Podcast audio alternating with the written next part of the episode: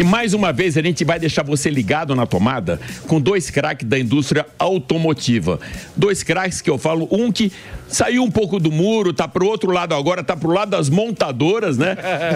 que é o meu querido Lucas Letivai, que tem uma passagem aí por grandes veículos, já passou pela Folha de São Paulo, Jornal do Carro, editor da Karen Driver, Auto Esporte e agora é um grande empresário do setor. Ele recebe a gente para os lançamentos, né? Para eh, dar toda essa logística e infraestrutura para as montadoras. E também o Rafael Posse Ideia, que tá jornalista automotivo desde 2005, tem algum tempo hein, Ideia? Tá, um pouquinho. Já tá um pouquinho 2005. nessa área aí e atualmente está lá na Motor Show. Super obrigado por ter vocês dois aqui com a gente.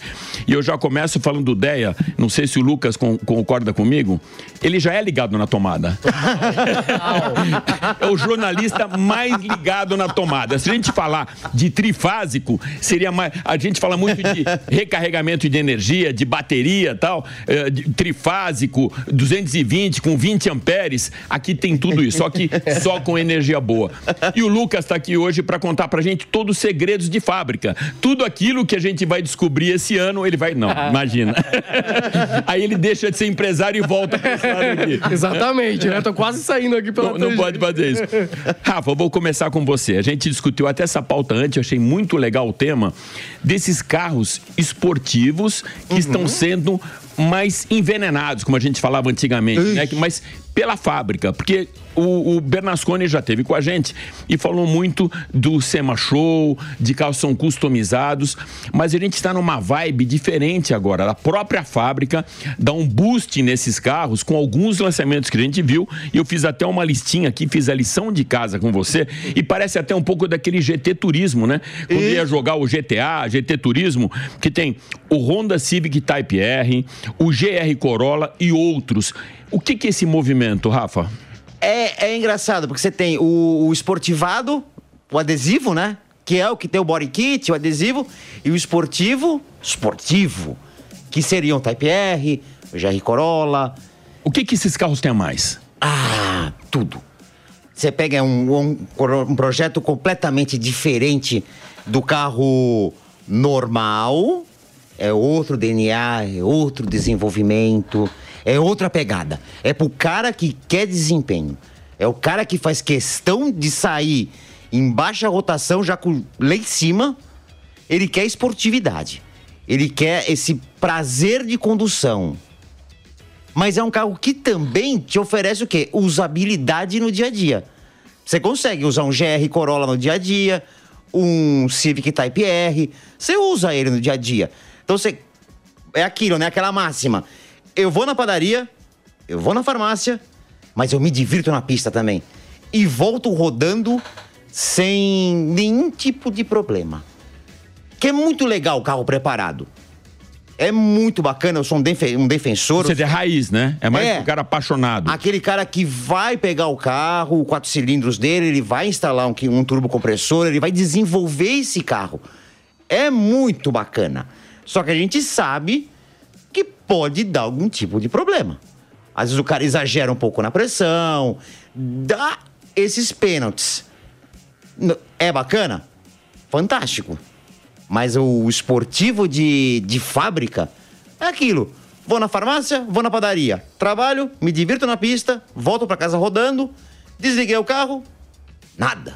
Tá tudo calibrado para ele. Certo. E até você pode pensar que você pode ir pra farmácia, pra padaria de modos mais divertidos, né? Exatamente. Aliás, já que você vai ter que fazer duas coisas tão chatas é. de ir na farmácia e, e, e, no supermercado, você vai se divertindo até lá, né? Exatamente. Concor plenamente concordo com você. É. Plenamente. Ô, ô, Lucas, até aproveitando esse teu lado de bastidores, né? Uhum. Dentro da indústria, você recebe todos nós jornalistas e você vê as percepções também na cara do cliente. Não é só aquele cara que pede a logística para você de gravação ou do evento, mas também as percepções de um lançamento. O, o Rafa passou para mim alguns aqui bem interessantes. O Civic Type R, o GR Corolla, a, a Ranger Raptor, o Hilux GR, o Polo, tanto o Polo quanto o Virtus GTS e a linha Abarth. Como que você vê o jornalista quando anda nesse carro? É diferente? Ele está testando esse carro ou ele testa simplesmente o Fiat Pulse ou simplesmente o Polo? Olha, é bem mais fácil a gente atender os jornalistas nesse tipo de evento. Chegam felizes, Porque é isso? Chegam felizes, contentes, eles saem com um sorriso assim. Eu brinco que é mais fácil atender vocês, a imprensa, nesse tipo de evento. E é lógico, né? É são, são carros divertidos, né? São carros. Normalmente esse tipo de evento é feito em pista também, em pista fechada, onde você consegue sentir o limite, né? Obviamente, né? Você tem. Num lançamento, você tem todo o contexto, né? Se você tá pondo carro esportivos, né? Você vai colocar ele na pista. Então você consegue ter uma experiência muito melhor, né? Muito mais agradável. E os jornalistas, vocês todos, ficam também mais felizes, né? Mas eu acho que é um ponto legal que o Rafa tava falando, que a gente tava no mercado brasileiro muito acostumados a carros esportivados, né? Que na verdade eram, mantinha ali o mesmo powertrain, não, não, tinha uma mudança de motor, câmera. Vezes era uma faixinha era... esportiva do lado. Um adesivo, Alex. né? Era um adesivo, adesivo, uma roda, uma coisa, um spoiler ali, fantasia e tal. E eu acho que o último ano foi um ano também muito bacana, porque trouxe realmente aí esses exemplos de que você mencionou de carros realmente preparados de fábrica, com mudanças severas, né? Mudanças que mudam o comportamento. Então você pega, né, um, um Pulse e um Pulse Abarth, são dois Nossa, carros. É outro mundo. São, né, dando um exemplo aqui, são outro mundo. Não, o Abarth dois... é até aquele botãozinho que você aperta ali de veneno. Né? O escorpião. É o poison, é, veneno. Poison. Você que deixa o carro mais é. turbinado. Agora, uma coisa que deve deixar você apavorado, como deixa o Kaká Close e tantos outros aí que eu já vi assustados, é quando o jornalista chega para fazer um test drive com um desses carros em pista com macacão e com o capacete na mão. é assustador. É assustador, né, é assustador. Quando chega lá. Chega piloto pronto, né? Já chega piloto pronto, né? E aí você às vezes dá problema. Mas Normalmente não dá, né? Não. Vocês acabam se, se, se, se comportando entre, entre. Você vê que ele já fala como executivo de ah. montadora. A gente já meteu o pau nisso aqui. Ele... Não, mas a gente consegue contornar, são todos iguais, são todos legais, né? No cafezinho ele vai contar as histórias pra gente. Rafa, você curte esses carros? Por exemplo, da mesma maneira que eu perguntei pro, pro, pro Lucas como que ele vê isso dos bastidores. Você fica mais animado quando chamam pra um test drive de uma dessas máquinas aqui? Nossa, pelo Ou pra você de é mais um teste só? Não, já. É aquele carro que você fala, por exemplo, vão, vão lançar o Type R. É aquele lançamento que eu já não durmo na noite. Que você já fica matutando. Como é que ele vai reagir, como é que ele anda, como é que ele vai reduzir. Aí você começa também a fazer links. Por exemplo, ah, no Civic SI K20. Ah, ele andava assim. Aí com o motor 2.4 ele andava assim. Ah, com o motor 1.5 turbo ele andava assim. E o Type R, como é que anda? Você já começa a cabeça a trabalhar de um jeito. Eu, como sou uma pessoa assim, calma. Ansiosa, Sim. né? É, Ansiosa. pessoa bem calma. Ligada na tomada, né? Sou bem assim, comedido. Devia ser o logo eu do programa A Cara do Rafa. Eu acabo não dormindo na noite anterior. Desses aí, qual o mais divertido para você? Desses que você... Ah, eu gostei mais do Type R. O Type R. Type R. Type R. Corolla tem suas qualidades, é divertido, é bacana, mas quando eu andei com o Type R, eu falei, não, se tivesse que comprar, eu iria no Honda. Embora o Toyota seja um tremendo produto. Ah. Posso fazer uma pergunta? E o melhor custo-diversão? Porque eu acho que é isso também, né? É isso. Esses carros, eles têm o, têm o custo-benefício tem o custo-diversão. Exato. Qual que você acha desse? Ah, eu vou no, no Honda. Eu vou no Honda. Tá. E, e eu acho que você vai concordar comigo. Esses carros, você não olha número. Você tem que ver experiência. Que você pega, por exemplo, o Honda. Acho que é 297 cavalos com 42 de torque, se não me falha a memória. Mas na hora que você dirige, você fala: tá ótimo. Eu não preciso mais do que uhum. isso. Até, por exemplo, se você pega um, um Boxster, você pega um Porsche Boxster, o de entrada, ele não tem uma cavalaria gritante. Mas na hora que você senta, se ajusta e começa a tocar, você fala: eu não preciso de 500, 600 cavalos para me divertir. Não, e esse, eu fiz, tive a oportunidade de testar esse carro, um 718, parece Spider. Cara, foi um dos carros mais equilibrados que eu já andei. E depois eu perguntei pro Denner Pires, da, da Porsche Cup, ele falou que é toda a história do motor central, que uhum. você consegue equilibrar melhor o carro tal. Ele falou, olha, não estamos falando tanto em competição, não dá para comparar com 911 GTR e tal, mas é mais gostoso dirigir, principalmente para os caras que não são profissionais Exatamente. Como, como eu. Então você consegue se divertir. Lucas, Lucas, você consegue andar nesses carros? Eu tenho um desse na garagem. Opa, olha aí. então ele se diverte mais que a gente. Não, porque eu concordo, eu, eu concordo com vocês dois em relação a esse modelo, assim. Eu acho que é. É, é, é muito equilibrado. Ele é né? é muito equilibrado, não precisa de mais. A gente acaba não tendo, né? Quem, só quem faz track day, aquelas, aquelas coisas, vai pra pista tal. Se não, pro dia a dia, para rodar, para pegar uma estrada, eventualmente fazer algum. O carro é extremamente equilibrado, extremamente justo. É, foi, Eu digo foi, que ele. Meu feeling foi exatamente ele, isso. ele não é aquele carro que responde, eh, você faz e ele já responde. Ele pensa antes de você, assim, né? Ele já, já Ele pensa. toma a decisão Ele antes. toma a decisão antes. Lucas, e você consegue tá- testar carro? Você consegue andar nos carros, ter esse prazer que a gente tem quando vai na pista? Porque é trabalho, mas você chega antes também. Você consegue andar nos carros? Algumas vezes sim, algumas vezes sim. Obviamente hoje menos do que antes, né? Quando realmente era minha profissão ali como jornalista, tá testando os carros. Mas hoje, a maioria das vezes, como a gente faz todo o material de audiovisual desse, né? Do, do, do- Você se candidata como piloto? Em alguns desses eu me candidato, tenho que estar participando ali das gravações e tal. E aí acaba andando, a gente, eu pego antes e, e vejo. E até curioso porque alguns executivos me perguntam, né? Porque como eu tô É andando. Como eu tô andando alguns meses antes de vocês, até, às Não, não, e vezes. com uma né? visão de jornalista. Exatamente. Você já esteve no mercado há muito Exatamente. tempo. É. Então eles perguntam, Lucas, aí com o teu feeling, o que, que você achou disso daqui? É isso, aquilo lá, teu, como que tá equilibrado e tudo mais. E eu falo a real, minha opinião mesmo ali em relação Ele só não pode falar real pra gente dos segredos, mas tem coisa que a gente pode perguntar pra ele, Rafa. E que é uma curiosidade. Muitas vezes, conversando com executivos de montadora, já foi assim com o Dilcer e tantos outros, eles falam, cara, a gente começou esse lançamento aqui cinco anos atrás, quatro anos atrás. Eh, você tem dois caras, Rafa, que eu considero duas pontas muito importantes para nós jornalistas dentro desse mercado.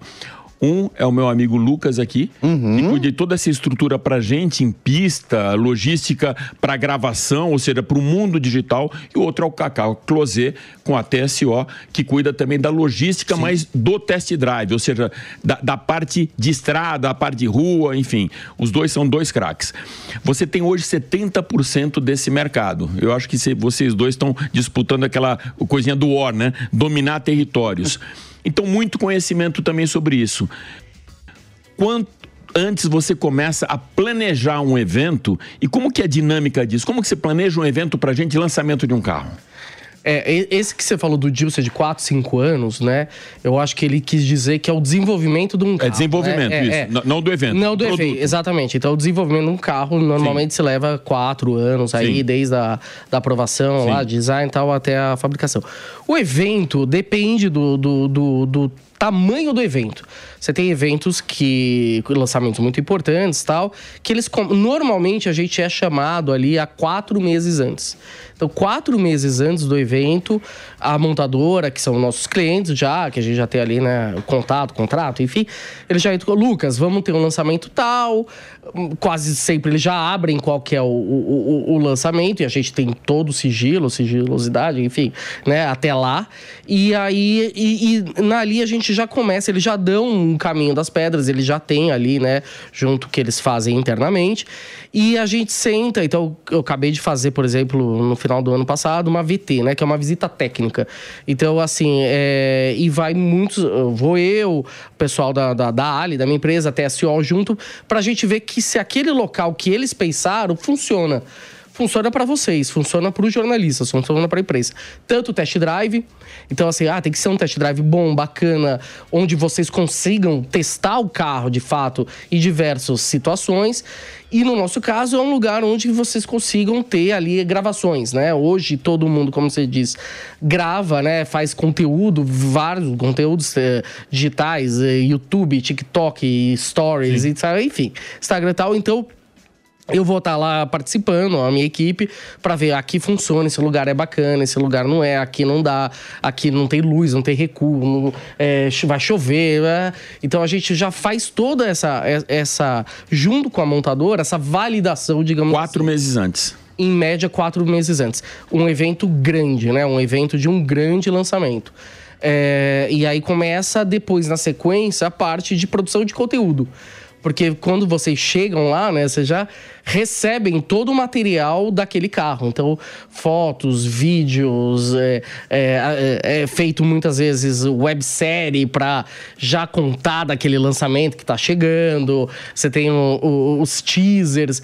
Então, você começa ali uns quatro meses antes já a produzir, já fazer é, o material ali. E a gente, Rafa, vê isso em um dia né? E não vê tudo isso. Que, e a gente chega lá, tá tudo é. pronto e retocado. E reclama ainda de algumas coisas, né? Fala assim, meu, poxa, olha, tá pronto. Bem, é que nem imagina. Eu, eu, eu, eu, por muitos anos, estive do lado de cá do balcão, conforme Também reclamando. Falou, reclamando também.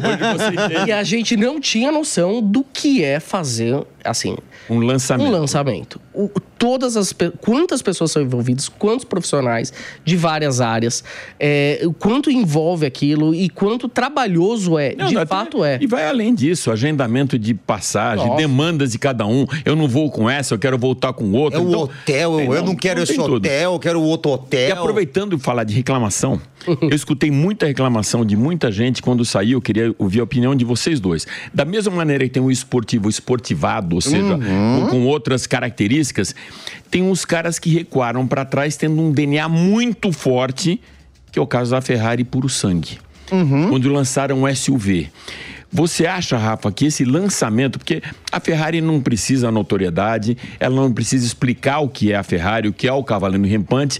Quando ela entra para SUV, ela está querendo pegar um segmento do mercado, ela está querendo mostrar que ela é mais eclética. Que jogada foi essa de lançar uma Ferrari, lançar um SUV e a mesma coisa, por exemplo, o Mustang Mach-E da mesma linha, ou seja, voltando atrás, na, na, na virada, no inverso do que a gente está conversando. Então, queria que você falasse da Ferrari e você depois do Mustang. Você pegar, por exemplo, vamos, vamos tá, a gente falou de Porsche, uhum. você pega o Cayenne. Quando saiu o Cayenne, ah, também, foi uma desculpa também. Eu fui um dos... Exatamente. Claro. E que salvou a Porsche. Salvou a Porsche. Salvou a Financeiramente, Porsche. a Porsche estava muito mal das pernas. E o Cayenne veio os puristas viraram a cara, mas. Eu, eu torci o nariz, é, eu confesso. Sim, eu olhei aquilo e falei. É. Meu Deus. Que diabo estão fazendo? É. Isso ah, não é um Porsche, né? É, eu falei, isso não é Porsche. Aí você começa a admirar o carro, você fala, não, é um Porsche. Eu acho que eles lançando a puro sangue, choca. Choca. Mas é, é uma tendência. É a mesma coisa você pegar a Aston Martin com o DBX. Você vê um Aston Martin, você sim, lembra de um Vantage, sim, sim, um DB7. DB5, que eu adoro. DB5. Mas aí quando você vê um o DBX, sim. você fala, meu, eles acertaram em cheio. O puro sangue, assim como então, o preocupação com venda, com mercado, com É mercado, com é, é, número. É Money, profit. É, é, número. Tem que, tem que fazer girar o negócio. Querem SUV? Toma SUV. Ah, mas aí, por exemplo, Seria bacana se a Ferrari ficasse só com os esportivos esportivos mesmo, baixinho. Não, o que a gente tem na ideia do que é um Ferrari. Sim, sim, sim. Mas aí, por conta de lucro, de dinheiro, lança. Que é o que movimenta a mercado. Lança. É a mesma coisa do Cayenne. Imagina, salvou a Porsche o Cayenne. É, e você, a gente teve Porsche, teve Aston Martin, a Lamborghini. Lamborghini Urus. Também. Eu diria que eu acho que a Ferrari é a última é dessas. A última. Dessas de esportivos, por isso, a lançar, a se render a um SUV, que é uma tendência, né? Qualquer lugar, no Brasil, é, a Europa um pouco menos, mas os Estados Unidos, China, SUV hoje domina e é o que as pessoas querem, né? É, o, o grande público quer SUV. É, Para você, de bate pronto, qual o 100% elétrico não desses de um patamar que cabe no seu bolso, mas que cabe no meu bolso. Aquele assim, de 100 mil, 150 mil, não os de 400, 500 mil. Qual o carro mais legal 100% elétrico que você andou dessa nova geração que chegou agora? Olha, um, um que é muito, muito interessante é os carros da BYD são muito interessantes. Eu achei muito, eu gostei muito do muito Dolphin. Muito interessante. Você chegou a andar nele, Lucas? No Dolphin não. Dolphin. Não, mas eu vamos li... pedir, vamos pedir emprestado um para ele? Vamos. Vamos falar com o Guimoneto e ver Vamos se... falar com o Ricardo. É. Ele, precisa ter, é. ele precisa ter essa experiência. é, é, o Dolphin ainda não, não consegui, mas dirigiu outros também. Uh, o, da, o Hora se dirigiu, o Hora da GWM. da GWM, que é um belo produto também. Acho que tem bastante. O ano passado, o Megane, Megane Tech. O Megane é algo assim. É. Você enche os olhos. Lindo, né? É lindo. E, e você é vê que é interessante. Uh, esses três que a gente falou ganharam prêmios de carros do ano, no ano passado, em 2023. Merecidamente, né? Né? Ou seja, sai, da mesma maneira que a gente estranha, por exemplo, a Fiat Strada, pô, um- uma picape ser líder de vendas há três anos e não ser um sedã, ou não ser um hatch, a mesma coisa.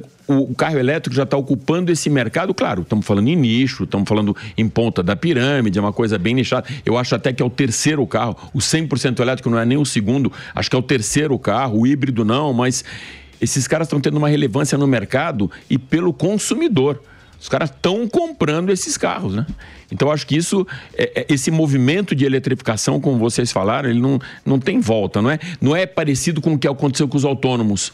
A gente teve uma onda forte de falar de nível 1. Hoje ninguém mais fala de nível 1, nível 2, nível 3. Fala, lógico, da tecnologia embarcada para segurança, tecnologia autônoma, com todos aquele de lane assist, de, o, ah, o, o Usadas, né? assistente. É. É, exatamente, usadas, mas parou, só que a eletrificação não. Ela está crescendo e crescendo em vendas, né? Ah, Rafa, o que, que você espera, já que falamos de super esportivo, que a gente, meu diretor já está me chamando aqui, que tão quando a conversa é boa, ela vai muito rápida, né? Caramba, É, rapidinho. pra- não, é muito rápido, já estamos chegando nos 30 minutos de programa. Para esportivos desse ano, o que, que você acha que pode ser legal dentro de esportivos ou super esportivos em 2024? O que, que você espera? Olha, Uma como- marca que você fala. Olha, como todo bom purista, a gente sempre quer mais. Queremos mais Porsches, cada vez mais esportivos, até mais um ponto a mais que até o GT3 RS, o GT4 RS. É. Acho que. Você me pegou a queima-roupa nessa. Essa foi. O, o, o, o, pu- o Puro Sangue veio esse ano pro Brasil? O Puro Já que a gente tava falando Já- dele? Eu Tá. acho que vinha algumas, pouquíssimas, não sei se uma, duas, era coisa. Já assim. chegaram. Já. Um, um parece que já foi comprado, não sei se chegou. Por- É, eu sei de dois brasileiros que É, compraram, compraram, mas eu não, sei, se chegou ainda. É. É, um eu vi, eu passei em frente à loja da Ferrari.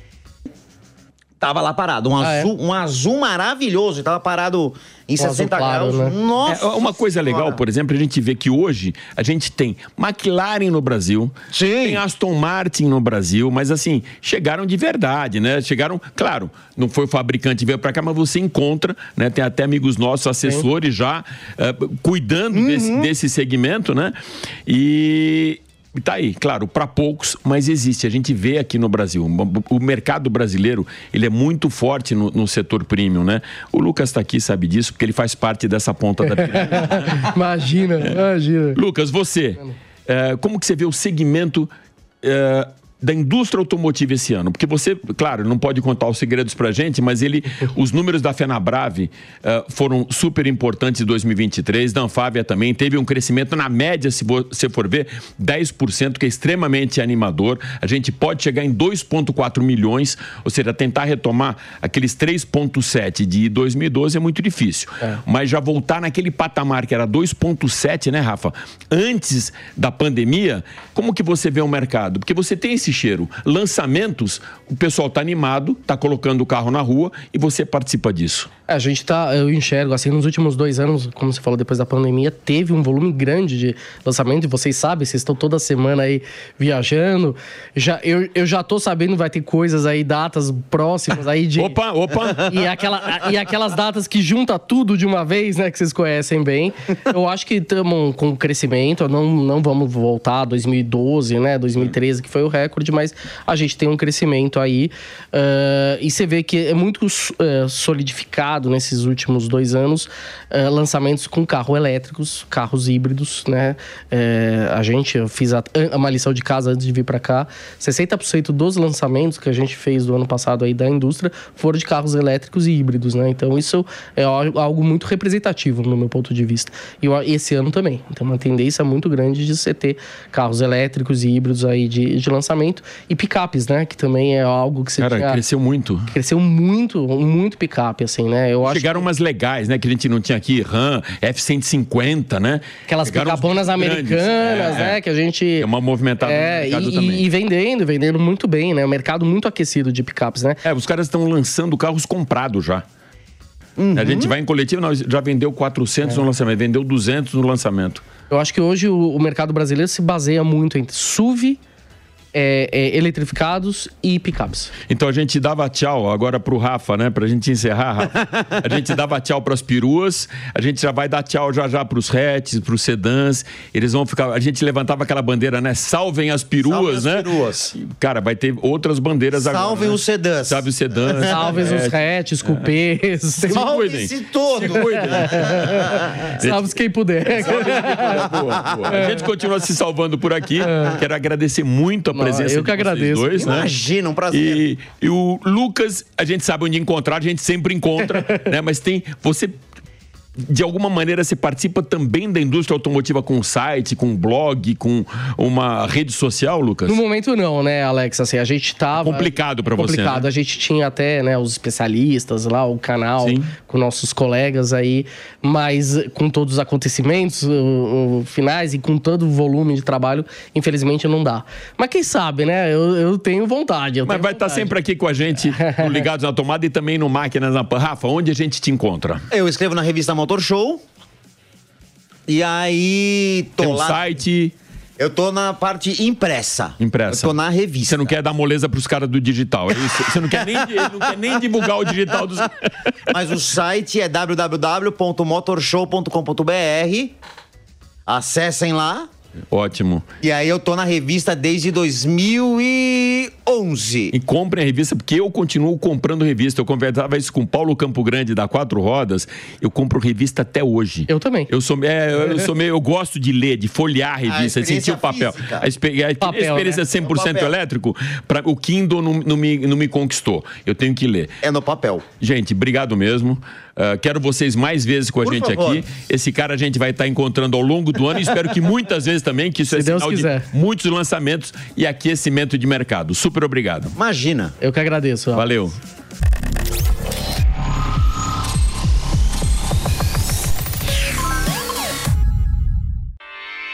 Realização Jovem Pan News.